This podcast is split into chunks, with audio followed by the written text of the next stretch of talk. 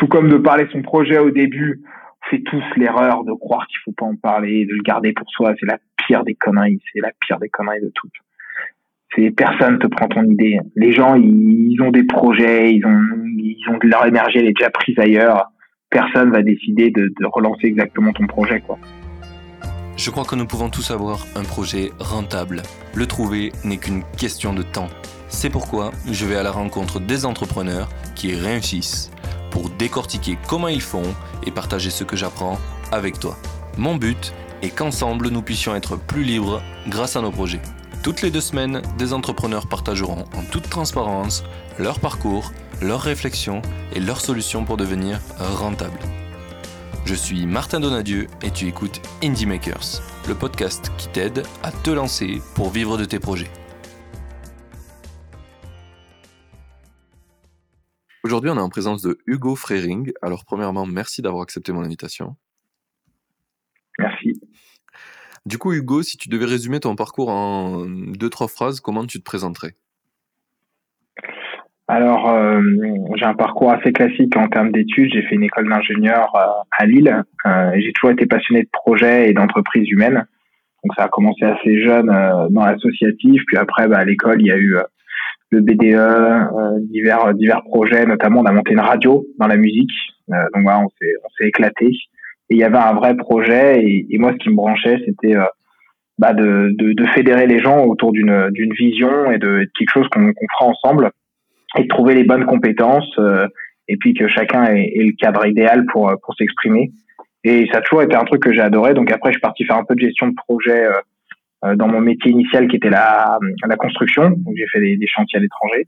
Et puis je suis rentré en France et là je me sentais euh, d'avoir besoin de liberté comme j'en avais euh, à l'expatriation. Donc j'ai voulu monter une entreprise. Je me suis rendu compte que très vite pour pour réussir sur la durée, il fallait être plusieurs. Donc je me suis associé avec un ami d'enfance qui était développeur et un et un autre ami et on en est venu à ce projet-là. Qu'on dirige aussi euh, aujourd'hui tous les trois, euh, qui, est, qui est Choco. Donc voilà, avec Maxime et, et Raph, donc euh, un, un, parcours plutôt plutôt classique sur les études et après un peu atypique sur l'expatriation. D'accord. Euh, c'est le premier projet que tu as lancé, ça réellement, ou il y en a d'autres où tu t'es lancé, puis ça c'est pas allé bien loin et que tu nous as skippé dans l'histoire? Alors là, c'est la première entreprise que j'ai montée. On avait, j'avais jamais monté, jamais monté d'autres projets. Par contre, j'avais déjà managé des, des projets avec de l'argent avant, c'est-à-dire bah, typiquement le bureau des élèves, on avait euh, on avait un gros budget annuel à gérer, etc. Pareil pour la radio. Au final, c'était un projet associatif, mais j'avais un budget, ça devait être rentable, etc. Avec des dépenses. Donc c'était un peu des, des, manières de s'entraîner. Mais par contre, c'est la première vraie entreprise euh, que, que j'ai montée, c'est Choco. Ouais. C'est intéressant ça parce que je crois que t'es pas le premier maker que j'ai dans le podcast. Même c'est souvent arrivé euh, qu'ils aient tous été dans le BDE de leur école ça devient limite un critère déterminant pour être un entrepreneur, j'ai l'impression. Mais euh, ok. On apprend plein de choses en fait. On apprend à, gérer des objectifs alors qu'on a une pression à côté qui est celle des cours et euh, et on apprend à gérer un peu avec ce qu'on a. Et euh, on a des obligations de l'administration, on a des obligations de, des étudiants, du cadre dans lequel on doit respecter, un, un cadre légal aussi, hein, parce qu'organiser des soirées, organiser des activités, c'est dans un cadre légal. On a un budget à gérer et au final, c'est un peu, euh, c'est un peu le, un peu avant de rentrer dans la cour des grands. Je trouve que c'est des bons entraînements en tout cas. Ouais, ça, je suis clairement d'accord avec toi. C'était un putain d'entraînement. Mais surtout en plus quand tu es dans des écoles un peu grandes où tu as beaucoup d'étudiants à gérer, d'un coup tu as une responsabilité de plein de gens, euh, quitte à ce que tu fasses des, des way où tu vas les amener quelque part. Et es genre, t'es, genre t'es à l'école et d'un coup tu as la responsabilité d'énormément de gens, donc c'est assez impressionnant, j'ai trouvé personnellement mais euh, tu apprends énormément. Et puis tu apprends à être dans l'esprit qui est ultra important, je trouve, pour une entreprise, c'est que pour moi, euh, c'est très difficile d'aller sur un projet sans, sans associé, sans compétences extérieures. Et au BDE, vu qu'on est plusieurs à gérer, ben on apprend à gérer avec les autres et à, et à gérer avec la matrice de compétences qu'on a autour de nous. Et, et ça, je trouve que c'est avant l'entrepreneuriat, c'est idéal. quoi. Tu sais que c'est un truc qui, ça fait vachement écho au podcast, à Indie Maker, etc. Il y a plein de gens qui se lancent dans des business en solo, mais qui comprennent pas que l'écosystème qu'ils ont autour d'eux, il est quand même très important. Même si tu crées un business tout seul, tu as besoin d'être entouré par d'autres entrepreneurs qui vont te conseiller, des mecs qui vont pouvoir t'aider de temps en temps peut-être. Il y a, y a, vraiment un écosystème à se construire parce que tout seul, on va nulle part. Euh, il y avait une phrase que j'avais adorée de notre, euh, notre, tout premier incubateur, on était à l'EM, et, euh, il nous disait, il y avait quelqu'un une fois qui m'avait dit une chose qui était très vraie, c'était que on n'est pas propriétaire de son projet, on en est seulement le capitaine. Et en fait, c'est assez vrai, ça. C'est que bah, il y a plein d'autres gens qui vont faire avancer le projet, et nous, on n'en est que celui qui tient la barre, mais, on n'en est pas le propriétaire. Hmm. C'est intéressant ce point de vue parce que on a aussi du mal à le considérer, je pense, pour les utilisateurs de notre produit, nos clients. C'est aussi des gens qui servent à construire le produit et qui vont l'amener quelque part. Et c'est pas vraiment toi qui vas choisir finalement, c'est eux parce que eux ils sont clients, ils sont prêts à payer pour certaines choses et pas d'autres. Et du coup, ben, en quelque sorte, si tu sais bien les écouter, ben, c'est carrément eux qui vont. Qui, mmh. Et c'est toi qui tiens la barre, bien sûr, mais c'est quand même euh, une grande partie des choses viennent d'eux. Quoi. Et c'est pour, ça qu'on voit de plus en plus d'outils comme euh, Kenny, Kenny.io, que je trouve trop stylé, qui permet de, de facilement intégrer dans ton produit un, un feature board. Quoi. Les gens peuvent voter pour des mmh. features et, et les proposer c'est génial. C'est génial cette interaction que tu peux avoir avec tes propres utilisateurs pour aller, ben, pour rendre ton produit fabuleux pour eux, quoi. Ouais, et avoir un recul sur la, situation, c'est top. C'est ça, ouais, puisque des fois, ben, le capitaine, il est, il est aveuglé, quoi. Il voit pas, il voit pas le, le bon truc. Et si t'écoutes pas mm. autour de toi, ben, tu vas dans le mur, quoi. Ouais, complètement. Je pense que c'est une qualité euh, déterminante en tant qu'entrepreneur de savoir écouter euh, ce qu'il y a autour de toi et pas mm. être souvent on dit qu'il faut être rêveur en tant qu'entrepreneur, tu sais, penser un peu à, des trucs qui sont impossibles pour pouvoir essayer de les réaliser, mais il faut quand mmh. même aussi être capable d'écouter ce qu'il y a, les signaux autour et choisir les bons, quoi. Je pense que c'est même plutôt ça, un bon entrepreneur. C'est celui qui sait écouter tous les signaux qu'il y a et choisir les bons à chaque fois. Exactement, ouais. On est d'accord. revenons un peu à ton projet. Donc, euh, avant, avant que tu le crées, tu es parti à l'étranger. Tu es parti faire quoi à l'étranger? Euh, je faisais des travaux pour euh, pour l'Union européenne, donc dans, dans le cadre de du soutien aux pays en voie de développement. On envoie des, des, des entreprises et donc des, des gens comme moi aider les, les, pays en voie de développement sur des chantiers. Donc moi, je faisais des routes au Tchad. Euh, donc on, concrètement, on construisait des routes et après, bah, on participe à former des gens sur le terrain, à savoir manier les machines, euh, les gérer, etc. Donc il y a toute une partie euh, sociale euh, avec la formation des gens sur place et puis toute une partie apport de, de compétences et de matériel pour pour mener le, le projet à, à, son terme. Donc voilà, donc j'ai fait un peu plus de trois ans comme ça en, en, Afrique centrale, ouais, voilà, c'est ça. Ok. Et qu'est-ce qui t'a amené du coup à, ton projet d'aujourd'hui? Comment vous avez eu l'idée? Bah, au bout d'un moment, j'ai souhaité rentrer. Euh, et puis, euh, bah, en, en, rentrant dans une grande, enfin, j'étais déjà dans une grande société, un grand groupe de construction français. Euh, bah, en France, je me suis retrouvé vite dans une case. Et si j'avais adoré l'Afrique, c'était parce que justement, j'étais pas dans une case et parce que on était, on avait quand même euh, beaucoup d'autonomie. Et ça, j'avais adoré. Et donc, je me suis dit, bah, c'est le moment de peut-être de lancer une société. J'en ai parlé à des amis autour de moi et j'ai regardé que il y avait plus de de chance de, de, réussir à plusieurs que tout seul. Donc du coup, bah, je me suis associé avec des personnes que je connaissais de longue date et que je savais qui étaient euh, des gens de confiance. Euh, on a commencé à faire un, de la haute montagne pour voir comment réagissait euh, l'association à trois. Donc le programme, c'était de, de faire le, le, Mont Blanc ensemble. Donc, on a commencé, on a fait le dôme des écrins, etc. Pour voir comment les gens s'entraidaient, euh, comment les gens réagissaient dans les situations difficiles, quand ils avaient faim, quand ils avaient froid, s'ils avaient le mal des montagnes, etc.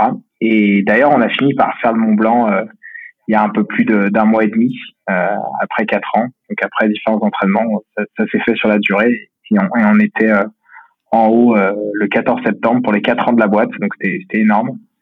Et voilà, donc ça, on a soudé, on a soudé les gens, on est arrivé là et après on a, on a essayé de trouver plein d'idées. Euh, et puis, une dynamique chez toi qui revient souvent, ça, de, de, de vouloir relever des challenges pour pour un peu révéler ce qu'il y a dans les dans les humains dans tes équipes puisque c'est ça c'est ouais. en off tout à l'heure c'est que tu poussé les développeurs à pitcher euh, le projet donc c'est mm. c'est vachement intéressant cette vision pourquoi pourquoi tu, tu, tu comment on va dire, tu es arrivé à comprendre que pour toi, dans ce que tu voulais faire, c'était si important C'est dans ce que tu as vécu au Tchad avant ou ça bah, J'ai toujours trouvé que les gens avaient des ressources insoupçonnées, euh, qu'il y avait beaucoup de gens, enfin notamment j'étais en école d'ingénieur, il y a beaucoup de gens qui, sont timides euh, et on se rend pas compte de la valeur qu'ils ont en fait, parce qu'ils osent pas se mettre en avant, etc. Et, si on arrive à leur créer le bon cadre, eh ben ils font des trucs de dingue quoi. Et, moi j'aime bien ça, j'aime bien mettre le bon cadre pour que les gens aient tous les outils pour euh, faire un, challenge de dingue. Et s'il se plante, c'est pas grave. Ensemble, on va comprendre pourquoi il s'est planté et on va réussir à faire mieux. Et en fait, à partir du moment où les gens comprennent que euh, ils ont un vrai intérêt à être là parce qu'ils vont apprendre, qu'ils vont pouvoir se dépasser dans un cadre bienveillant, bah en fait ils te le rendent au centuple quoi. Les, équipes se défoncent, les associés sont au top et euh, et créer ce cadre-là, moi j'adore. Et après bah il y a le côté aussi défi ouais, de se dire de se dire je suis monté en haut, j'ai réussi une boîte, machin. Même si pour monter en haut du Mont Blanc, on, on, on, l'a planté. Hein. On a on a essayé, enfin il y a un moment on a voulu le faire, on n'y est, on, est pas allé, etc. Donc souvent les histoires entrepreneuriales qui réussissent, on raconte, euh, oui, on raconte l'arrivée, mais ouais, on raconte, pas les galères d'avant. Comment ça s'appelle Là où tu es arrivé, tu es gagnant, quoi, mais euh, c'est ça. Mais pas le exactement. Bah, D'où ma question de tout à l'heure. En fait, est-ce que tu as, fait des projets qui n'ont pas marché avant d'arriver à faire celui-là? Parce que c'est vraiment un truc que j'essaye de diguer dans ce podcast. C'est quoi le parcours que toi tu as eu pour que les gens ils comprennent que ben il y a aucun entrepreneur jamais qui est ou alors c'est genre un coup de chance comme il gagne au loto quoi genre il fait un projet il fait aucune erreur ça marche mais ça c'est le loto c'est pas la vraie vie moi je pense que euh, projet qui est réfléchi euh, et qui est mené avec euh, objectivité il peut pas planter parce que je pense que en fait Bien sûr tu peux te planter et que demain, ça trouve la boîte, on, la termine. Mais, même si la boîte, on a fini, ça sera pas un échec. Parce que tout ce qu'on aura fait, les gens qui plantent leur boîte, mais qui sont arrivés à des niveaux peu sont arrivés, c'est pas grave. En fait, ils ont fait quelque chose d'énorme, quoi. Et pour moi, même si euh, l'aventure s'arrêtait demain, ça serait pas du tout un échec. Ça, ça serait, euh, ça serait une victoire parce qu'on a monté une équipe de 8, parce qu'on a équipé des centaines de clients, parce que on a fait des choses que, que peu d'entre nous ont fait dans, dans le son aujourd'hui. Et, et on s'éclate quoi.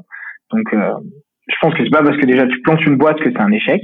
Et ensuite je pense que euh, le plus dur en fait c'est d'arriver à garder euh, de l'objectivité sur ce que tu fais. Et souvent quand tu quand es dans l'eau, c'est là où les entrepreneurs plantent. C'est parce qu'ils ils ont plus de recul.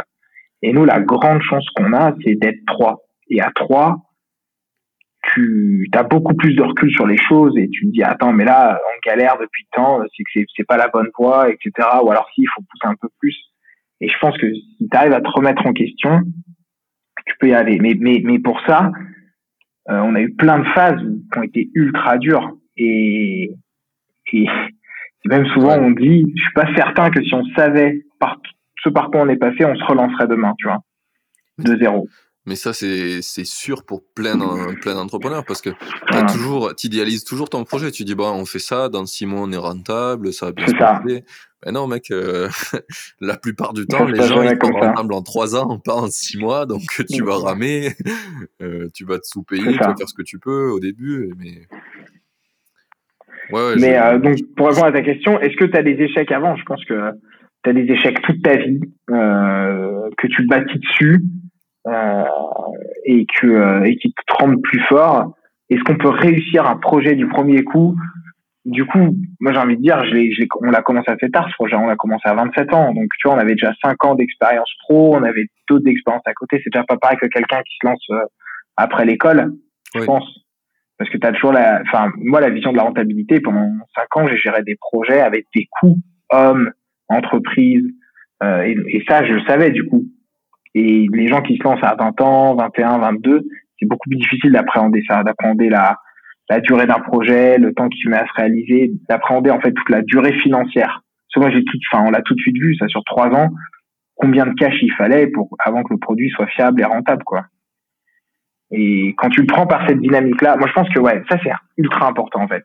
Quand tu dis qu'est-ce qui fait que tu réussis là, c'est ta capacité à, à, projeter euh, l'autonomie de ton projet en termes de cash jusqu'à sa rentabilité. Et te garder assez de réserve, quoi. Mais, mais, je pense que c'est vraiment euh, c'est c'est un truc qu'on encore une fois euh, qu'on juge très mal, mais euh, souvent tu vois j'avais la conversation justement avec des, des entrepreneurs précédemment où on parlait du fait que quand tu veux rentrer dans un incubateur on te demande un BP sur trois ans et que ça n'a souvent aucun sens. Mais en fait ce qu'ils cherchent à savoir c'est est-ce que tu es capable de te projeter avec le cash ça. et pour savoir si tu vas arriver à survivre parce que si cette donnée là t'es pas capable de la gérer ben t'arriveras à rien parce que c'est sûr. Parce que c'est ça en fait qui fait tourner notre monde et, et c'est un outil. Et si tu sais mal le manipuler, tu arriveras qu'à des mauvais outputs quoi. c'est sûr. Ouais, c'est sûr. Et en fait, il y a plein de choses qui demandent ou des BP, des trucs comme ça. Et après, ça apprendre à rentrer dans des cases, hein, à faire euh, à faire ce que les gens te demandent pour passer les étapes et les unes après les autres. Et voilà. C'est des, pour moi, c'est des filtres quoi. C'est des filtres à motivation. Ouais, ouais, c'est possible. Après, après le, le, truc que je reproche un peu euh, aux, aux, incubateurs et à la, à la voie royale de incubateur, après tu vas te faire financer, euh, tu vas lever des fonds, etc., c'est qu'on on voit ça comme une finalité au lieu d'un outil souvent on se dit ah ben je vais rentrer dans un incubateur et c'est bon je vais être successful. Non c'est pas rien à voir. Je vais lever des fonds et ça va être le feu. Non rien rien. Ça ça va t'aider quand tu y arrives déjà et que t'es en galère et que c'est pour aller plus vite et plus haut au bon endroit quoi. Mais quand t'étais déjà en bonne direction. Sinon tu iras nulle part. Et euh, on a une très mauvaise euh, opinion euh, sur ça et j'aimerais bien que ça change. C'est pour ça que j'en parle. Mais je pense que c'est en train de changer. Et en tout cas le Covid est en train de faire changer ça parce que toutes les boîtes qui n'avaient pas des modèles sains sont en train de sauter là Ouais, ouais, clairement. Les unes après les autres. Donc, euh, aujourd'hui, les gens investiront plus sur des boîtes qui n'ont pas de la rentabilité, je pense. Et après, euh, c'est vrai que nous, on allait à l'incubateur de l'EM parce que, enfin, nous, en tout cas, on y, on y était vraiment allé pour, euh, bah, déjà, d'une, on va pas se cacher, l'étiquette, parce qu'on a besoin d'étiquettes. Au début d'un projet, on a besoin d'espèces de coups de tampon. Mais surtout parce que nous, on venait pas du monde du marketing, euh, de la vente et des finances. Et ça, ça nous a appris beaucoup. Et je pense que c'est important de faire matcher l'incubateur avec les données qui te manquent oui. dans, dans ton équipe. Clairement, voilà, c'est ça, c'est un outil. Qu'est-ce, quel, quel mmh. outil tu as besoin pour arriver à tes fins? Toi, tu viens d'un monde où c'est la construction. Euh, donc, tu vas avoir forcément besoin d'outils. T'es, t'es pas un génie, tu vas pas mmh. les faire naître dans ton esprit euh, comme ça, ça. Euh, toutes les solutions. Donc, t'es, t'es, forcément, tu as besoin de, d'outils et ça peut être dans un incubateur, ça peut être de plein de, plein de façons différentes toi, c'est celle que tu as choisie et c'est très bien, je pense. Et, d'où, mm. si on est là maintenant, c'est que ça a très bien marché pour le coup. ça a marché après, euh, parce qu'on a mis d'huile de coude aussi, mais. Euh, ah, ben bien sûr, mais toujours pareil, hein, l'outil, euh, c'est mm. la pioche, si tu la laisses devant toi et que tu la regardes et tu dis vas-y, elle fait rien. c'est toi qui en C'est ça, c'est un peu ça. Exactement. Exactement. Mais c'est sûr que ça nous a beaucoup aidé, ouais. Mm. Ok. Et du coup, on va, on va revenir à ma question précédente qui était un peu comment t'en es arrivé à l'idée de ce projet là. Qu'est-ce qui, parce que de passer de la construction à, à l'audio comme ça, il est où le pont? Alors déjà, on a toujours été fan de son, euh, mais comme beaucoup de gens, hein, euh, les Français, on est euh, la moyenne d'écoute, c'est deux heures et demie de son par jour. Donc euh, tout le monde écoute beaucoup, beaucoup de musique. Quoi. On s'en rend pas compte, mais c'est un, c'est un truc qui nous et ensuite, euh, bah parce que en fait, euh, on est des ingés, hein, donc on, on, a posé euh, 15 idées, 15 projets, et puis on, a dit euh, le, dans lequel il y avait déjà dans lequel on allait s'éclater assez longtemps pour que ça nous fasse rêver. dans lequel, puis on est jeune aussi, donc on avait plus envie d'un projet, un côté un peu un peu sexy, un peu cool, que de commencer tout de suite par un truc ultra technique, etc. Il y avait le côté logiciel. bah forcément, quand tu as des compétences logicielles, on est déjà moins nombreux sur le marché, c'est plus simple. Euh, après, au fur et à mesure, le produit, le projet s'est construit, mais, euh, mais, on a choisi celui-là parce qu'il nous parlait, parce que c'était un côté fun, un côté jeune, qu'on connaissait, qu'on maîtrisait. Euh, le son, on a toujours adoré ça. On avait monté une radio quand on était étudiant, donc ça nous parlait aussi. Euh, moi, j'ai vu pas mal de musique et, euh, et voilà, ça, ça, nous parlait. Maintenant, on a monté ça. demain, on montrera peut-être autre chose de plus. le problème de la musique, c'est que t'es pas vu comme très utile au début. C'est ça le combat qu'on a dû mener, tu vois quand tu vas voir des, des financeurs, des trucs comme ça, la musique, faut y aller. Hein. Pour que les mecs te financent, euh, c'est compliqué. Mais euh, tu passes plus pour un fumeur de joint que pour un entrepreneur. Hein. Quand tu vas présenter sur un, projet dans la musique, c'est compliqué. Hein. Mais, euh, mais on a montré qu'il y avait un vrai modèle, qu'il y avait un vrai intérêt, qu'il y avait un vrai marché. Et une fois que tu as fait ça, bah, là, on a commencé à, à s'éclater. quoi. Mais on en est venu un peu par hasard. Hein. Ouais, ouais, ouais. Et, je, je vois bien le, le dénouement maintenant. J'aimerais un peu savoir si tu es capable de, de mémoire de nous donner les trucs que tu n'aurais pas sélectionnés comme idée. euh, pour voir un peu euh, comment tu es arrivé à choisir, c'est quoi ton chemin pour te dire ça c'est une bonne idée, ça c'est une moins bonne idée, tu vois.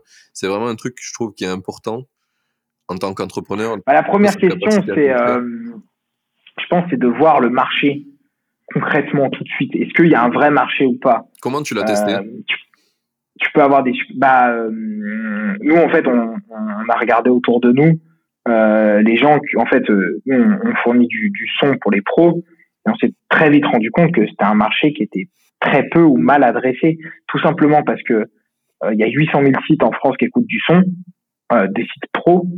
Le, le, le, mastodonte qui est en France, celui qu'on équipe le plus, c'est Mood Media, il n'en a même pas 15 000. Donc, si tu veux, tu vois la taille du marché par rapport au plus gros, ce qu'il adresse, tu dis bon, ok, il y, a du taf. Ensuite, il y a pléthore de gens qui en vivent euh, et qui sont dedans. Donc, c'est-à-dire qu'il tu peux tu peux te frayer une place euh, assez facilement. Et ensuite, ça veut dire qu'il y a encore beaucoup de choses à faire parce que euh, ce, ce géant-là, pour certains clients, il leur envoie encore des CD, tu vois. Donc, ouais, c'est ça. Donc là, tu dis, bah ouais, il y a un truc à faire en fait. Il y a quelque chose à faire de, de jeune, de fun, d'efficace. Et, et, même si je prends, alors j'aime pas trop cette réflexion-là parce qu'elle est souvent fausse dans les BP, mais, mais même si tu te dis, si j'arrive à récupérer 5 ou 10% du marché, je suis largement rentable, quoi je suis largement et j'en vis quoi. Et on peut vivre à ça veut dire à 15 20 euh, personnes enfin à 15 20 euh, acteurs du marché, on peut vivre ensemble quoi là-dedans. Donc euh, comment on l'a choisi déjà parce que ça nous éclatait, parce que ça nous parlait, parce qu'on voyait plein de lieux dans lesquels nous on allait consommer des restos, des bars, des hôtels. On voyait que c'était mal géré, c'était nul, quand tu rentres dans un hôtel, quand tu vas dans, nous, moi je suis de Lyon, quand tu vas dans un bouchon lyonnais et que t'as de l'électro, ça me rend ouf. J'adore l'électro, mais j'écoute pas de l'électro dans un bouchon lyonnais. Quand tu vas dans, quand tu vas chez Paul, euh, dans les boulangers, et nombre sont des boulangers qui adorent le, hard rock. Moi j'aime le hard rock, hein. Je kiffe ça. Et quand tu vas acheter ton pain le matin à 8 heures, t'as tous envie d'entendre du Iron Maiden. Et, ouais, c'est peut-être un peu déplacé, ouais. Et, et, en gros, on avait envie d'apporter, d'apporter de la, du pro là-dedans, quoi. Et, et voilà. Et donc du coup, on, on a vu qu'il y avait un gros marché, on a vu que on avait les compétences qu'on sentait pour le réaliser, et après feu quoi. Ok. Du coup, maintenant, mais il y a d'autres projets. Euh, hmm. Qu'est-ce qui fait ton projet finalement? Ça, on a fait un peu les tours, mais comment tu le pitches d'habitude? Bah très concrètement, euh, l'ensemble de, l'expérience client dans un lieu pro, dans un établissement doit être maîtrisé, et nous on s'occupe des oreilles. Donc un marché d'intérieur va s'occuper des yeux, euh, le ménage va s'occuper du nez, euh, on va s'occuper des oreilles. Concrètement, qu'est-ce qu'on doit entendre? Alors il y a des endroits où on doit entendre le silence. Par exemple, tu vas dans une brasserie, on aime écouter le bruit des couverts, le bruit de la cuisine, et, ça fait partie de l'ambiance. Donc là, c'est logique de pas passer de musique. Mais par exemple, quand tu vas dans un, un cabinet de, un cabinet euh, médical, que tu es dans la salle d'attente, que tu as un silence de mort, et que t'entends euh, le gars qui essaye de chuchoter euh, le fait qu'il euh, qu'il a un, un furoncle au cul euh, à, à, la secrétaire et il aimerait bien qu'on l'entende pas, ben c'est ça. Ouais. tu te dis peut-être qu'il y a un petit son qui passe bien, ça déstresse les gens, ça recrée de la confidentialité et ça fait qu'on passe que tout le monde passe un meilleur moment, y compris les employés, y compris la secrétaire qui est au quotidien là-dedans et le médecin qui reçoit les personnes, etc. Et là en fait tu te rends compte du potentiel du truc.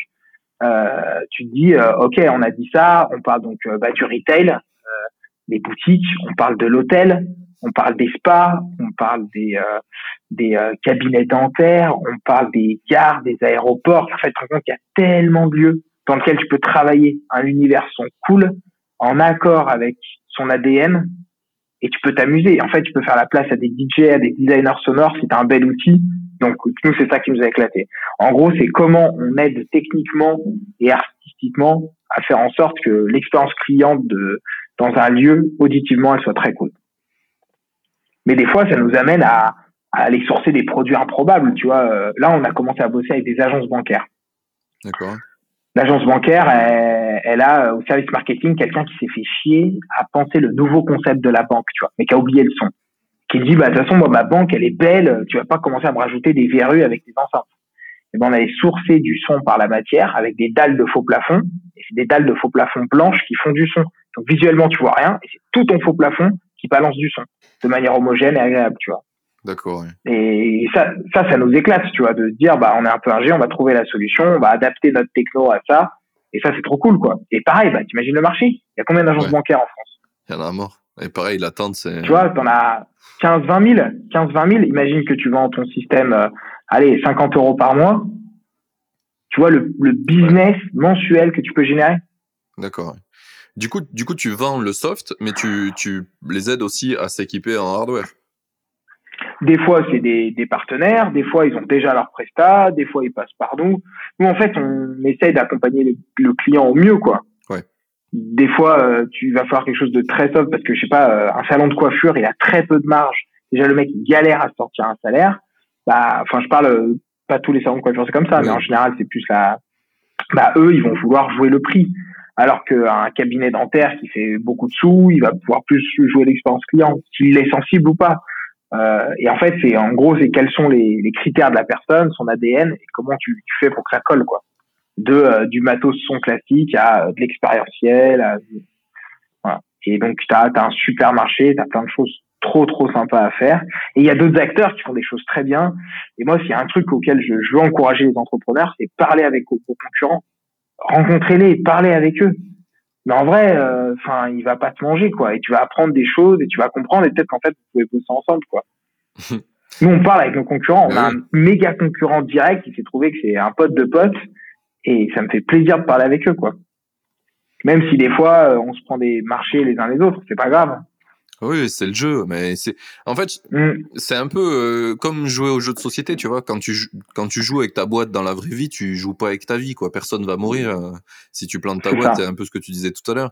Donc autant essayer de de, de jouer euh, au maximum, d'échanger, de faire au pire tout ce que tu feras en discutant, c'est que ben, toi tu vas faire évoluer ton projet, l'autre aussi, et du coup ça sera meilleur pour tes clients finalement. Donc mm. c'est c'est juste un jeu à somme positive, quoi. Après, c'est sûr, que, c'est sûr que si tu as décidé de rien branler et de pas faire évoluer ton produit, bah oui, tu vas perdre à force. Mais, mais personne euh, veut volontairement faire ça, quoi. Enfin, c'est ça. Je l'ai jamais Tout comme de parler son projet au début, on fait tous l'erreur de croire qu'il faut pas en parler, de le garder pour soi. C'est la pire des conneries. C'est la pire des conneries de toutes. C'est personne te prend ton idée. Les gens, ils, ont des projets, ils ont, ils ont de leur énergie, elle est déjà prise ailleurs. Personne va décider de, de relancer exactement ton projet, quoi. Bah oui.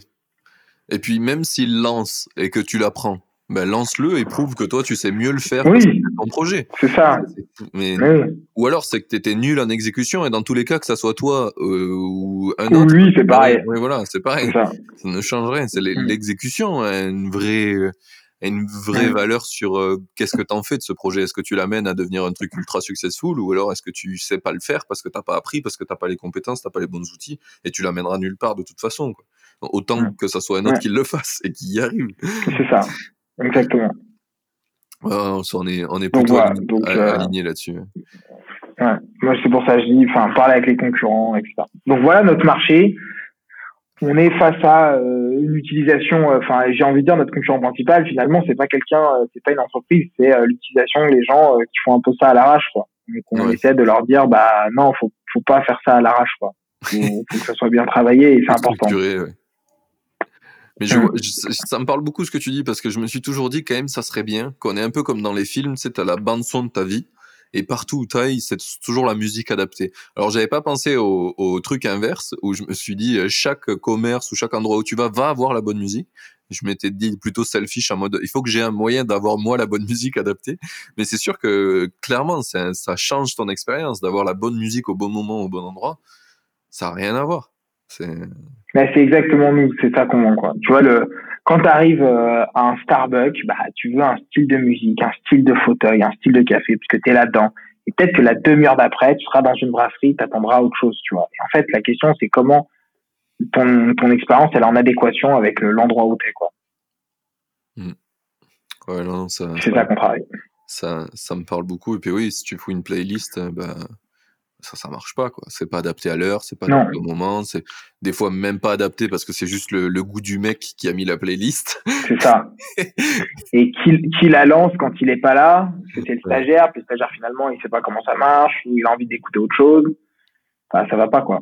Ouais c'est ça ça me fait penser à mon, mon père à un resto et, euh, et c'est arrivé où il revient du tu vois il allait faire les courses ou quoi il revient du resto et là les employés du coup ils ont mis leur musique à eux tu vois mais genre, ça n'a rien à voir avec l'ambiance du resto, tu vois. Tu fais, mais, mais, mais pourquoi? Genre, euh, c'est un resto espagnol. C'est genre. Bah voilà, bah, resto espagnol, tu dois pas écouter du rock américain. Euh, ça va pas, ça colle pas. C'est pas l'ambiance qu'on doit y entendre, quoi. C'est ça. Tu crois qu'ils vont penser quoi, les gens qui viennent en tant que client? On vient dans un truc, c'est à moitié américain, à moitié espagnol. C'est ça. ça, ça, ça sonne fou. C'est ça. Et voilà. Et ouais, mais les gens, je vois ce que tu dis, parce qu'ils ont souvent pas conscience de ça. Euh, au début, on leur a dit, et ils ont dit, bah ouais, je sais pas, moi j'aime bien cette musique. Ouais, ok. Mais il faut l'adapter aux gens, quoi. Pas, pas que toi. Et après, tu peux prendre le, le côté aussi marché, tu vois, enfin, qui est un peu, euh, qui est un peu chaud, tu vois, mais il faut savoir aussi qu'il y a des endroits où la musique est pensée pour avoir une action sur, sur toi. Par exemple, dans un magasin de vin, ça a été prouvé que si on passe de la musique classique, en moyenne, tu vas acheter 15% plus cher.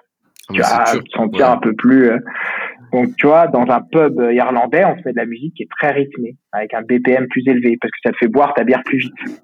Hmm. Plus le, euh, le, tempo est élevé, plus tu bois vite. C'est des, des, études qui ont été faites, quoi. Plus la musique est connue, moins tu as l'impression d'attendre. Dans les, quand on va enlever la sensation d'attente, on passe des musiques connues. Ouais que tu vas fredonner, tu vas la reconnaître, etc. Donc le temps passera plus vite pour toi. Ah mais ceci, que des choses comme ça. Les musiques d'attente quand tu appelles un truc au téléphone et que tu as 1000 plombs, c'est toujours des bonnes musiques connues. Exactement, c'est ça. Donc tu vois, c'est que et en fait on essaye de. Alors, si tu fais assez attention à ça, tu, tu peux avoir ce, ce, genre de choses quoi. Ouais, intéressant. Pour aller ultra loin, euh, là on remonte à carrément euh, nos ancêtres, mais en gros, nous, nos ancêtres vivaient, euh, vivaient, si tu veux, dans la, dans, dans la nature. Quand tu avais zéro bruit, c'est qu'il y avait un danger, c'est qu'il y avait un prédateur. Et aujourd'hui, quand tu es dans le silence, tu as peur. Tu vas dans un parking la nuit, tu aucun bruit, tu vas être un peu speed, tu vas faire gaffe, tu vas être en alerte parce que c'est dans tes gènes. Eh ben, c'est pour ça qu'on fait de la musique dans les parkings, pour que tu sois pas stressé. Putain, c'est, euh, ça va vraiment bien plus loin que ce que je pensais. Quoi. c'est ça. Et c'est que des choses comme ça qui sont, qui sont pensées. Quoi. Ok. Et du coup, tout à l'heure, tu disais un peu, alors j'ai des questions un peu sur ton produit parce que je suis curieux. Tu disais tout à l'heure que tu permets à des, des, designers sonores, à des DJ de pouvoir utiliser ton outil. Ça veut dire qu'ils peuvent publier sur ta plateforme des, des sons adaptés à des, à des endroits ou... bah, Par exemple, euh, une fois que tu as installé euh, notre système, bah, après, tu, tu, vas pouvoir piloter les ambiances musicales. Donc, si quelqu'un a envie de laisser quelqu'un d'autre piloter son ambiance musicale, bah, il va pouvoir le manager, quoi. Gérer euh, quelle musique doit passer, etc., quel style d'ambiance. Donc, euh, donc, ça veut dire qu'en fait, nous, on est un outil, un logiciel. Mais demain, un, le, par exemple, tu installes notre système dans un, dans un restaurant, un directeur artistique peut pouvoir prendre la main, etc., quoi, dessus. Et manager, euh, manager, là. Hmm. Du coup, tu es en train de dire que tous les DJ qui sont au chômage en ce moment, ils pourraient utiliser ton outil et gagner des sous. Bah, euh, l'intérêt, c'est ça aussi, tu vois, c'est qu'un DJ, euh, ce qui peut être aussi intéressant, c'est qu'un DJ, euh, il, est quand, quand il mixe, ben, il mixe, c'est top, mais quand il mixe pas, l'établissement passe quand même de la musique. Donc, s'il peut l'accompagner là-dedans parce qu'il est spécialisé là-dedans et qu'en plus il connaît bien le, le, le lieu, bah, ça c'est trop cool. Et eh ouais. Oui, tu crées une ambiance. En plus, tu, tu crées une expérience uniforme mm. tout le long du temps. Quoi. Exactement. Juste quand il y a le DJ. C'est ça. Mm. C'est intéressant. Donc, ça, tu vois, ça, c'est aussi ultra intéressant de voir à quel point on peut travailler avec des gens aussi qui connaissent des lieux, qui connaissent des ambiances où nous, on peut pas tout connaître. quoi. C'est l'heure de la pause. J'en profite pour te rappeler de noter le podcast et si tu souhaites m'aider à l'améliorer, mets un commentaire car je les prends tous en compte. Dernière chose, si tu connais des makers que tu aimerais voir dans le podcast, va sur indiemaker.fr. Tu pourras voter pour ceux que tu voudrais voir. Et ne t'inquiète pas, si un maker est absent de cette liste, tu peux toujours l'ajouter toi-même. On reprend, c'est parti. Mhm. Je comprends pourquoi vous avez été excité par ce, par ce projet, parce que ça a l'air vraiment excitant. Comme... Euh, tu vas peut-être peut monter le concurrent demain. j'ai suffisamment de projets déjà. Mais en tout cas, en tout cas, c'est super intéressant. Euh, c'est vraiment un truc euh, méconnu pour le coup, où il y a un vrai marché, il y a une vraie, euh, ça a une vraie utilité quoi. Surtout ce que tu m'as dit tout à l'heure avec les petites astuces qui, sont, assez ouf. mais ok. du coup, est-ce qu'on peut parler un petit peu de, de où t'en es avec ce projet-là, genre niveau revenu, mmh. niveau client, qu'est-ce que tu peux nous donner comme, comme déjà combien de temps ça fait qu'il existe maintenant? Donc, on, la société a été lancée à fin 2016, donc on a quatre ans. on l'a monté avec trois associés. enfin, on est, on trois en tout. et aujourd'hui, on a cinq collaborateurs. Donc, on est une équipe de huit. on a plusieurs centaines de clients, majoritairement en France, mais aussi un peu à l'étranger. on est la, la rentabilité est difficile à, à définir parce que j'aime bien quand on parle de rentabilité aussi dire quand même qu'on a beaucoup d'aides de l'État. Euh, on a tout ce qui est crédit impôt recherche, tout ce qui est, on a, beaucoup d'aides. Ça c'est important. il faut le spécifier aussi, tu vois. Aujourd'hui, tu prends de facto euh, des pro, des produits comme le nôtre, des projets comme le nôtre en musique pour qu'ils soient rentables. C'est c'est complexe. Donc quand on a la rentabilité, il faut jamais oublier que toutes les jeunes sociétés, on est quand même dans un écosystème français qui nous aide beaucoup, qui nous aide beaucoup avec euh, avec beaucoup d'aide, etc. Donc voilà. Donc ça c'est, enfin, tu vois, nous on a commencé avec deux gens de chômage. Et j'ai envie de dire le premier investisseur de chez nous, ça a été Pôle Emploi, tu vois. Non mais enfin, il, faut le rappeler aussi, tu vois, parce que c'est facile de dire on est rentable, on a quand même un cadre de de, de, de, de un écosystème français qui est quand même oufissime. La BPI, enfin, Ouais. Ceux qui connaissent pas la BPI, je pense qu'ils se rendent pas compte. Moi, j'ai découvert cet organisme-là, hein. la, Banque publique d'investissement, dont le concept c'est mettez un euro, on met un euro, quoi. C'est monstrueux, c'est monstrueux. Tu commences à la bourse French Tech, euh, dès que tu mets un euro, ils mettent un euro. Enfin, c'est ah, ce qu'on ne dit pas, c'est qu'à chaque fois que les gens font rouler mécaniques en disant j'ai levé un million et demi, non, ils ont pas levé un million et demi, ils ont levé 600 000 et la BPI avec les banques ont rajouté 600 000, donc ils ont levé un million deux. Mais déjà, euh, et on, on, oublie de dire ça, de parler de ces mécanismes-là, etc. Quoi. Et, et, et, ça, c'est ultra important. Donc, euh, donc nous aujourd'hui, on est une équipe de 8, on a, on a ces clients-là, euh, et, euh, et puis bah, on bénéficie de, de, de, de l'écosystème français, il faut le rappeler, qui, est, euh, qui permet à des boîtes comme les nôtres de, de se développer en France. Quoi. Ouais, de réduire le risque, de te permettre d'avancer mmh. plus vite. Enfin, ça, il y a vraiment un, un écosystème ultra puissant. En plus, je pense depuis ces dernières années, ça a encore plus accéléré. Et, et je, je, pense que ça serait vraiment bien plus difficile si on les avait pas. Quoi. C'est... Après, toujours comme ce qu'on disait tout à l'heure, c'est des outils. Quoi. Si tu les utilises mal et que tu t'es pris pour Crésus parce que mm. tu avais, levé beaucoup plus d'argent mais que tu comprends pas comment gérer l'argent, bah, tu vas l'acheter par la fenêtre. Et c'est ce qui est arrivé il y a pas longtemps une, une boîte américaine là, qui a craché euh, cette semaine, je crois, euh, Kilib, Kirlib, un truc comme ça. Là. Euh, ils ont levé à mort de thunes et en fait, ils avaient aucun moyen d'être rentables. Ils savaient pas comment faire. Ils ont cramé la thune jusqu'à la fin et fin, fin de l'histoire, quoi. Ils ont fait attaque éclair sur une, un an et demi et, banqueroute. Ouais, ça c'est quelque chose que, qui est pour moi ultra important de, enfin il faut le savoir, c'est que la, la course à la rentabilité c'est un marathon. Et après et ça continue encore derrière quoi. Donc ça c'est ultra important. Ça se fait sur la durée. Ça se fait sur euh, euh, ça, demande de, de, de, faire beaucoup de sacrifices beaucoup d'efforts. Et, là ça marche Ouais, et puis c'est un truc que tu remets en question souvent. Genre, euh, avec ma boîte à Cashtory, là où je suis CTO, on, on, vendait un fonds de service. Ah, c'est facile d'être rentable quand tu vends du service, mais là, on a voulu créer un produit. Ben là, tu remets tout à plat et tu dis, bon, ben voilà, on a, on a re un an où on peut mourir quoi dans un an alors que ça marche pas mais parce qu'on veut aller vers un nouveau truc et euh, c'est ouais, c'est ça continue ad vitam aeternam ça hein, c'est vraiment le mm. ok donc du coup une euh, attends plus de 1000 clients ou plus de 100 non plus de 100 quelques centaines ouais, j'étais plus sûr ok et du coup à partir de quand tu as commencé alors on va pas dire de rentabilité il y a un autre truc quand tu es indie maker qui, qui, qui est un peu plus euh, euh, je trouve qu'il donne un peu plus de sens. Ça s'appelle la ramen profitability. C'est l'idée que euh, tous les gens qui sont dans la boîte au tout début, ils arrivent au moins à bouffer des pâtes chinoises. tu vois, se payer des pâtes chinoises pour bouffer tous les jours. Donc tu vois, c'est genre on arrive à se donner un peu de sous pour survivre. Bah techniquement, depuis le début, depuis le premier jour, on a vécu de ça. On n'a jamais vécu d'autre chose. Mais grâce à Pôle Emploi. Donc déjà, euh, au bout de deux ans, bah, on n'avait plus Pôle emploi, donc euh, du coup, bah, on se payait nous-mêmes avec la boîte. Ok. Alors on se payait pas très bien, mais voilà. Donc techniquement, depuis le début, et grâce à l'État français. Ouais, c'est ça. Et, grâce à, votre propre argent, finalement, c'est au bout de deux ans. Ça aurait pu être plus tôt ou c'était vraiment pile synchronisé? Ah non, non, non, On aurait préféré que ce soit plus tard parce que c'était chaud. Hein, parce que, enfin, mais après, c'est bien, ça te pousse à, ça te pousse à, à te bouger, à aller chercher d'autres clients, hein, etc. Quoi. Et il faut cette pression monétaire.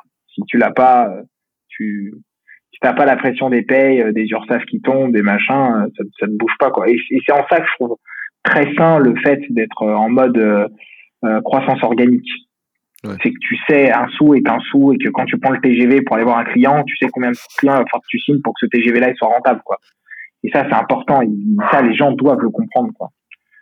Parce que j'ai trop vu de, de, de, de, mecs qui avaient levé des sous, qui se tapaient des allers-retours, euh, qui profitaient, qui, et ça, et ça, il y a un moment, il faut capter que ça a une valeur, que ça a, des, un coût et que, et qu'il faut rentrer du cash, en fait. Et du cash, c'est pas juste du chiffre d'affaires, c'est de la marge. Parce que tu as plein de coûts t'as plein de coûts, faut, oui, faut ça, acheter des choses. Tu rentres à mort de cash, mais que derrière, tu as le double de. de charge. de charge, ça, ne marche pas. Ouais. Voilà. Et, et, et c'est en ça que je trouve que la croissance organique est un modèle très difficile, mais très vertueux quand c'est quand c'est mis en place.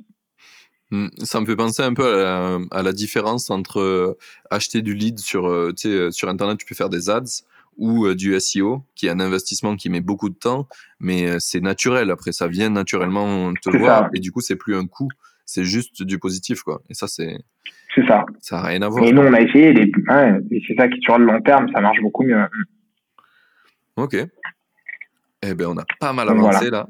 Euh, du coup, je regarde un petit peu mes questions de partie 1. Je crois qu'on a fait tout le tour. On va un peu parler euh, sur la partie 2. Ma première question en général, c'est euh, c'est quoi l'objectif avec tes projets, donc avec ce projet? Actuellement, vous voulez aller où? Bah, euh, Nous, on, a plusieurs objectifs. Le premier, c'est déjà au quotidien d'être dans une aventure où on s'éclate avec des gens avec qui on s'éclate. Genre, on a monté une équipe qui est au top, de jeunes, qui, qui, qui est, trop sympa, qui sont bien dans leur taf, où on a un cadre de travail où euh, s'ils veulent prendre une après-midi parce qu'ils ont une livraison, bah, ils la prennent, euh, etc. Ou ils sont sur des projets qui les bossent. Et ça, c'est moi le déjà l'humain, c'est primordial. Ensuite, bah continuer à ce que le produit soit adoré par les clients, ça c'est primordial. Euh, et ensuite, bah nous, on a envie d'aller vite, de, de, de, de, faire un maximum de sites, mais euh, à la croissance organique, donc du coup, bah, ça prend du temps, euh, faut faire ça bien, etc. Quoi. Euh, où est-ce qu'on veut aller demain? Il y a plein de choses à faire. Euh, il y a beaucoup de travail à faire sur la rémunération des artistes, sur comment faire monter de la data intelligente là-dessus, sur la mise en avant des jeunes talents. Il y a beaucoup de choses à faire là-dessus aussi.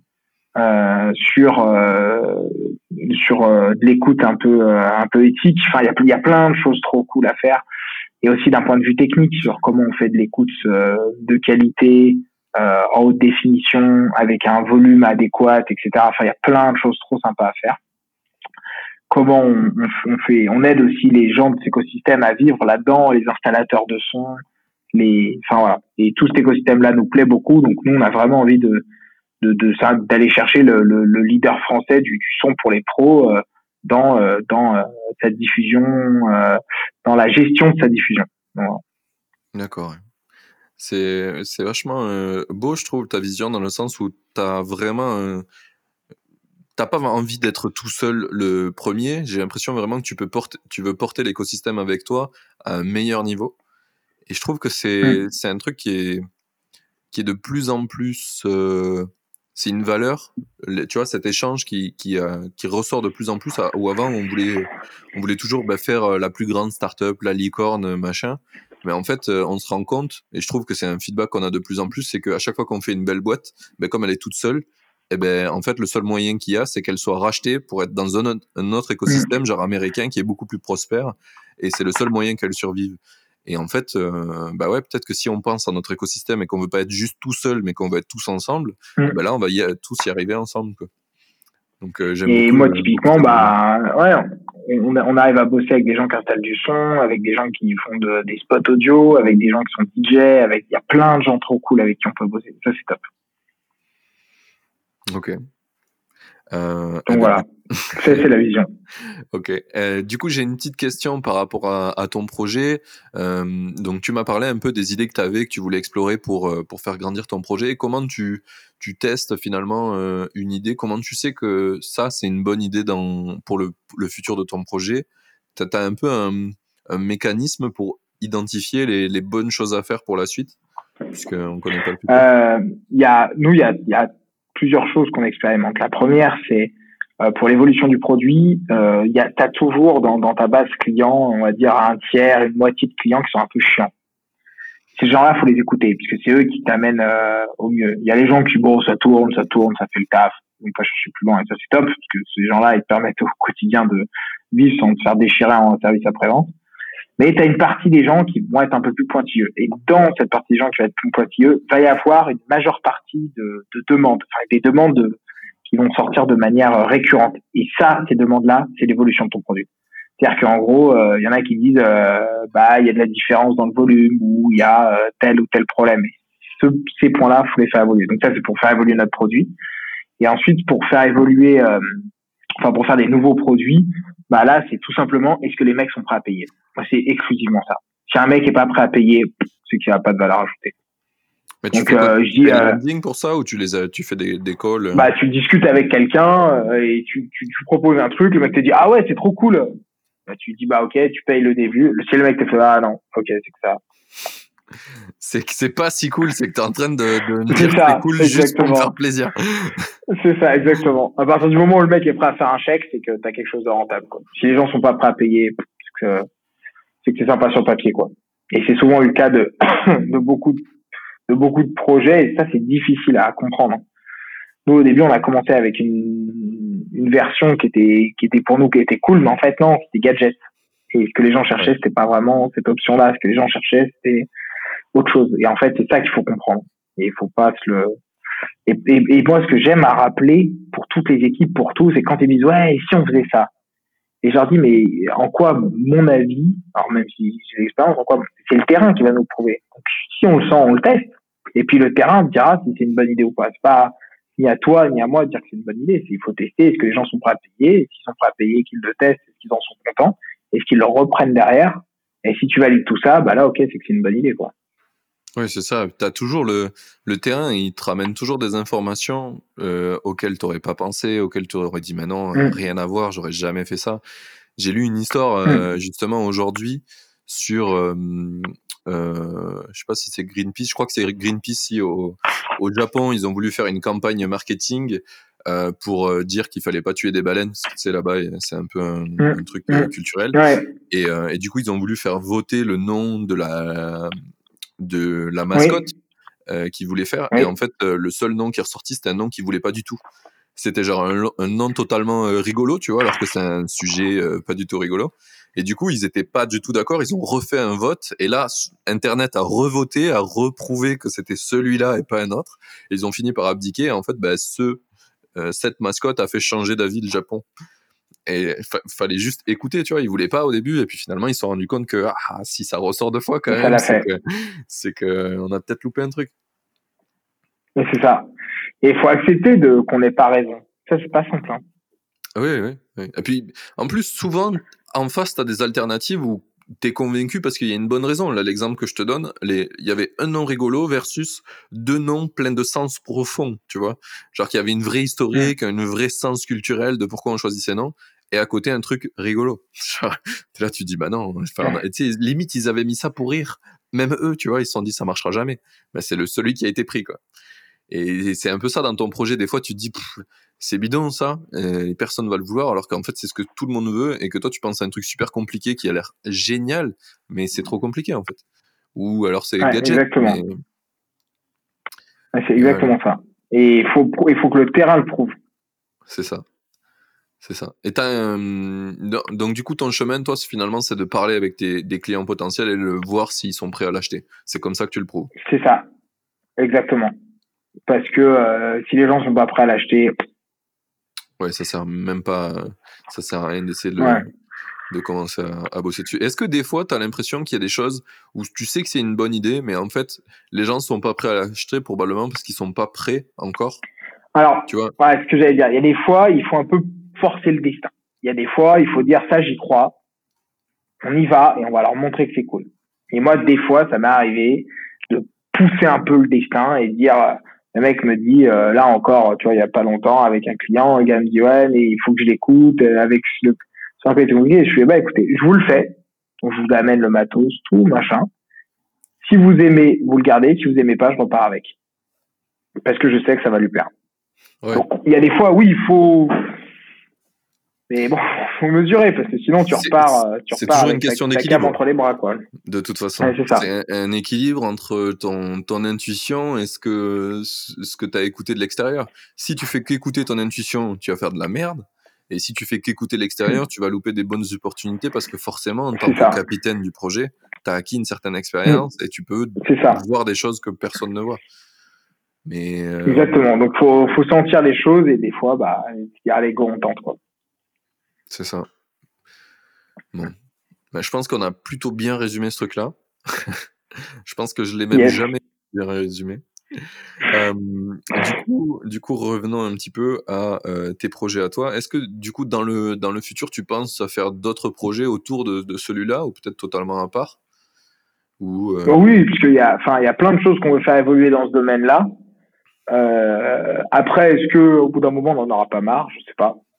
Et après, euh, et après euh, on sait pas où en est la vie, quoi. Là, en plus, euh, enfin, on a vu les dernières annonces. C'est compliqué quand même. Hein. On est dans un cadre où euh, on ne sait pas si demain on va être confiné ou pas à nouveau. Donc, on verra. On est, on est vraiment dans un cadre où encore plus aujourd'hui où c'est wait and see, quoi. À Lyon, vous étiez dans le premier batch du couvre-feu ou dans le deuxième? Ouais, on est dans le premier. Ouais. ouais. Je sais pas, j'ai pas toutes les informations parce que je suis à Séville en ce moment et du coup j'ai les informations espagnoles. Enfin, je, je me renseigne là où je vis. Du coup. Mais euh, ouais, c'est vrai que. Et ça en est où en Espagne euh, En Espagne, pour le moment, on est toujours sur le port du masque euh, partout, euh, comme euh, comme il y a deux mois en France. Ils pensent confiner ou faire un couvre-feu à Madrid, mais c'est pas encore. c'est c'est dans les cartons quoi. Ok. Voilà. Voilà, globalement. Ah, de toute façon, ils sont un peu, ils sont un peu en décalé en fait. Ce qui, euh, de, de ce qu'on, de ce qu'on voit dans les graphiques euh, des données, c'est que euh, ben, finalement tout le monde se suit et fait la même chose, hein, peu importe où. Ouais. À part. mais en décalé. ouais, mais en décalé quoi. Donc ça, ça, devrait arriver probablement aussi. Le seul facteur qui, pourrait, qui, pourrait, changer, c'est qu'on trouve une solution quoi. Mais donc voilà, voir la suite pour l'instant, c'est un peu wait and see. On avance, ce projet nous plaît. Demain, est-ce qu'on le fera évoluer encore plus ou pas? À, faire à suivre. Ok. Eh ben, je pense qu'on va pouvoir attaquer euh, mes questions finales un petit peu. Parce que euh, on a eu une conversation, euh, j'ai trouvé parfaitement millimétrée sur ce qu'on voulait dire. Du coup, du coup j'ai la, la, première des questions, mais je pense que tu as un peu répondu avant, c'est pourquoi tu t'es lancé en tant qu'indépendant avec à créer ta propre boîte et euh, t'as pas je sais pas rejoint une petite structure puisque finalement tu étais dans une grande. Pourquoi tu l'as fait toi-même? Bah, j'avais besoin j'avais besoin d'indépendance et je trouve que quand tu es responsable, enfin moi en tout cas ça me motive plus. Le fait de savoir que que euh, si ça merde, c'est sur moi qu'on va taper, quoi. Ça, ça me, ça me bouge plus que qu'il y a quelqu'un au-dessus, quoi. Clairement. Mais, voilà. C'est que j'ai quitté une belle boîte euh, à cause de ça, parce que j'ai l'impression, peu importe ce que tu fais, pas trop de responsabilité, quoi. T'es un parmi tant d'autres, et... et, voilà. Et on a besoin de se sentir. Euh, ouais. et je pense que quand tu as entrepris un petit peu, que ce soit au BDE ou même mm. dans une entreprise, après, tu peux plus revenir en arrière. C'est ultra dur. C'est ça. Ou alors c'est en, mode, euh, en mode retraite, quoi. T'as plus envie qu'on te fasse chier. Ouais. et, et le challenge. Et le challenge aussi. Moi, j'avais, j'avais envie d'un challenge et ça, c'en a un beau et, et ça me plaît aussi, quoi. Le, le, challenge de se dire, on y va, on tente ça, on va voir si ça passe, quoi. Mmh, je comprends, ouais. Ouais, c'est vraiment, euh, c'est un beau pari, quoi, je trouve. Entreprendre, c'est, mmh. euh, t'essayes d'apporter ta pierre au monde d'une certaine façon et, et est-ce que ça va marcher? Est-ce que tu vas arriver à en vivre? Est-ce que tu vas arriver à apprendre suffisamment de choses? Parce que c'est l'entrepreneuriat, c'est le premier truc que tu dois faire, c'est apprendre, hein, parce que es, on n'est vraiment pas formé à ça. Euh, beaucoup de gens l'oublient au début, ils se disent ah, je vais faire un projet, euh, j'ai une super idée. Ouais, en fait, ce que tu dois faire, le premier truc, c'est te nourrir de plein de choses. Pour c'est ça. Hmm. C'est exactement ça. Ok. Euh, ben, du coup, du coup euh, on va enchaîner sur ma question d'après. C'est qu'est-ce que tu aurais aimé qu'on te dise avant que tu te lances? Euh, Je crois qu'on m'a dit à peu près tout ce que j'avais besoin d'entendre. Non, on m'a dit à peu près tout ce que j'avais besoin d'entendre. Peut-être si, si, si vraiment j'avais besoin d'entendre plus un truc dès le début, pour ma la première feature, les premières trucs, ce qu'on a fait, c'est, enfin, et peut-être, mais j'avais besoin de le, le, manger sur le terrain, mais euh, c'était peut-être de comprendre, comprendre vraiment ton besoin client, quoi. ton besoin client, c'est de quoi le client a besoin et qu'est-ce qu'il est prêt à payer pour. Hmm. est-ce que ton truc c'est un gadget ou est-ce que c'est vraiment tu lui enlèves une épine du pied? C'est ça, c'est ça la question. Est-ce que, est que tu saurais me dire là rapidement pourquoi euh, ta première version finalement ça a été un gadget et tu as, un peu loupé ce but-là? Ouais, parce que parce qu'on était parce qu'on était un peu c'était un peu jeune et con quoi. C'était fun, enfin c'était drôle et, et, tu trouves qu'un truc parce qu'il est drôle c'est cool tu vois. Ouais. Et mais parce que mais parce qu'on avait besoin de, de, prendre un peu d'état dans la gueule. Mais aujourd'hui cette cette feature là elle tourne et elle est toujours trop cool et elle cartonne à des endroits. Mais c'est pas la c'est pas le fondement. Je comprends bien. Il y a vraiment une, une, vraie, euh, un vrai choix de ce à quoi les gens sont prêts à payer, ce qui leur apporte vraiment de la valeur et ce qui va leur permettre de rester parce que tu, tu crées des choses un peu mmh. spéciales pour eux. Mais, mais d'ailleurs, c'est pas caché, hein. c'est le mode jukebox. C'est le fait, nous, l'idée de départ, c'était que les gens puissent interagir en temps réel avec la musique. C'est ça, nous, qu'on trouvait cool. On disait que tout le monde puisse interagir et choisir la prochaine musique qui va passer.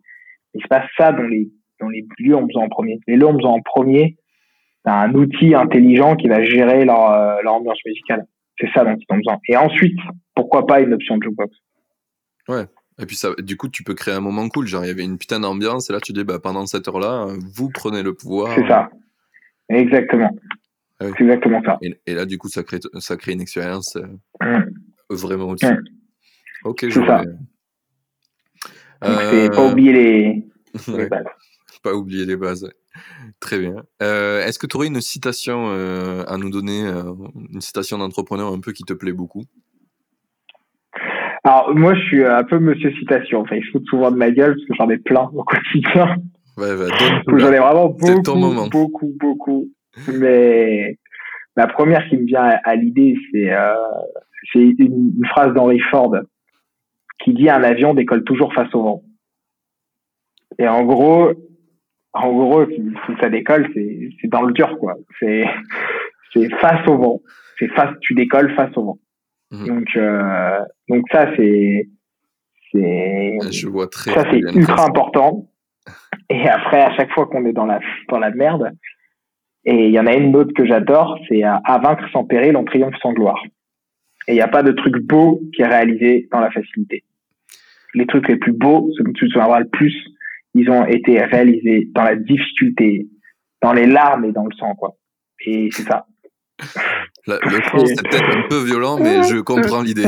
Mais quand tu sors d'un, beau combat, c'est un, peu ça, quoi. Même si tu t'es pas, pas le vrai sang, mais c'est ça, quoi. Et tu t'es battu pour une sub, tu t'es battu pour recruter quelqu'un ou pour le garder, tu t'es battu pour motiver une équipe, tu t'es battu pour sortir une feature quand tu vois un CTO qui sort d'un week-end où il n'a pas sorti de chez lui, il s'est défoncé pour déployer un parc euh, et il a galéré à cause de vieilles trucs dégueulasses ou parce qu'un client lui demande est-ce que c'est viable sur Internet Explorer, le mec hurle, tu vois. C'est ça, mais c'est ça, tu vois. Mais il l'a fait, il est heureux, il s'en souvient, tu vois. C'est ça. Je vois très bien. Donc les deux principales, c'est ça.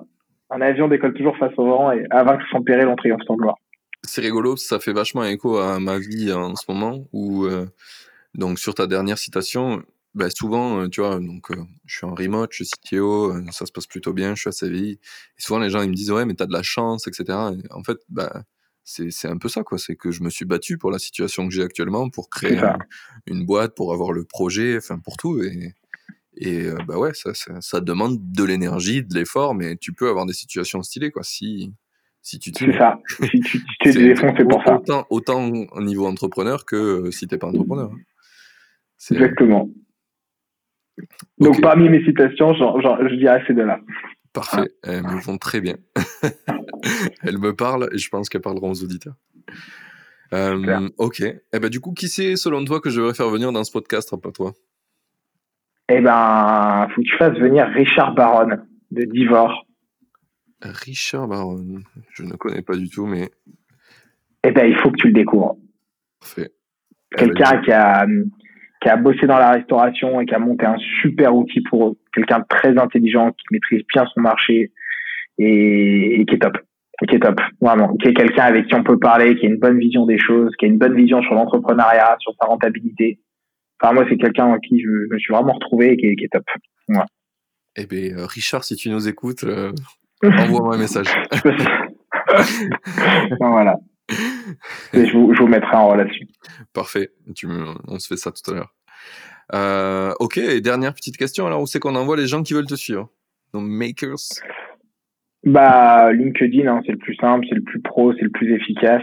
Euh, LinkedIn pour Choco, c'est là où on publie tout ce qu'on fait, on publie beaucoup sur l'écosystème, ce qui se passe là. Euh, la personne de la com chez nous vient de publier une info ultra intéressante sur l'industrie de la musique qui va prendre très cher cette année. Euh, ouais, on parle beaucoup de ce qui se passe sur le son, sur le, le son pour les pros euh, et d'autres sujets. Et, et, moi, sur LinkedIn, c'est le bon endroit pour échanger. Et, et, voilà. Ok, ben, parfait. Merci beaucoup. C'était un épisode. Bah, merci à toi. C'est cool. J'ai vraiment sympa. Si vous avez kiffé l'épisode, eh ben, vous pouvez envoyer un message à Hugo pour lui dire Avec sur plaisir. LinkedIn. Euh, n'hésitez pas aussi à noter le podcast sur euh, iTunes, ça nous aide pas mal à le faire connaître. Je pense que c'est vraiment important d'entendre ce genre de discours. Ça va aider beaucoup d'entrepreneurs, je pense. Et merci, à bientôt. Merci. Ça y est, l'épisode est fini. J'espère que tu as kiffé autant que moi. Merci d'avoir écouté, merci à l'invité d'avoir pris le temps de venir. Et à dans deux semaines pour le prochain. Belle journée à toi.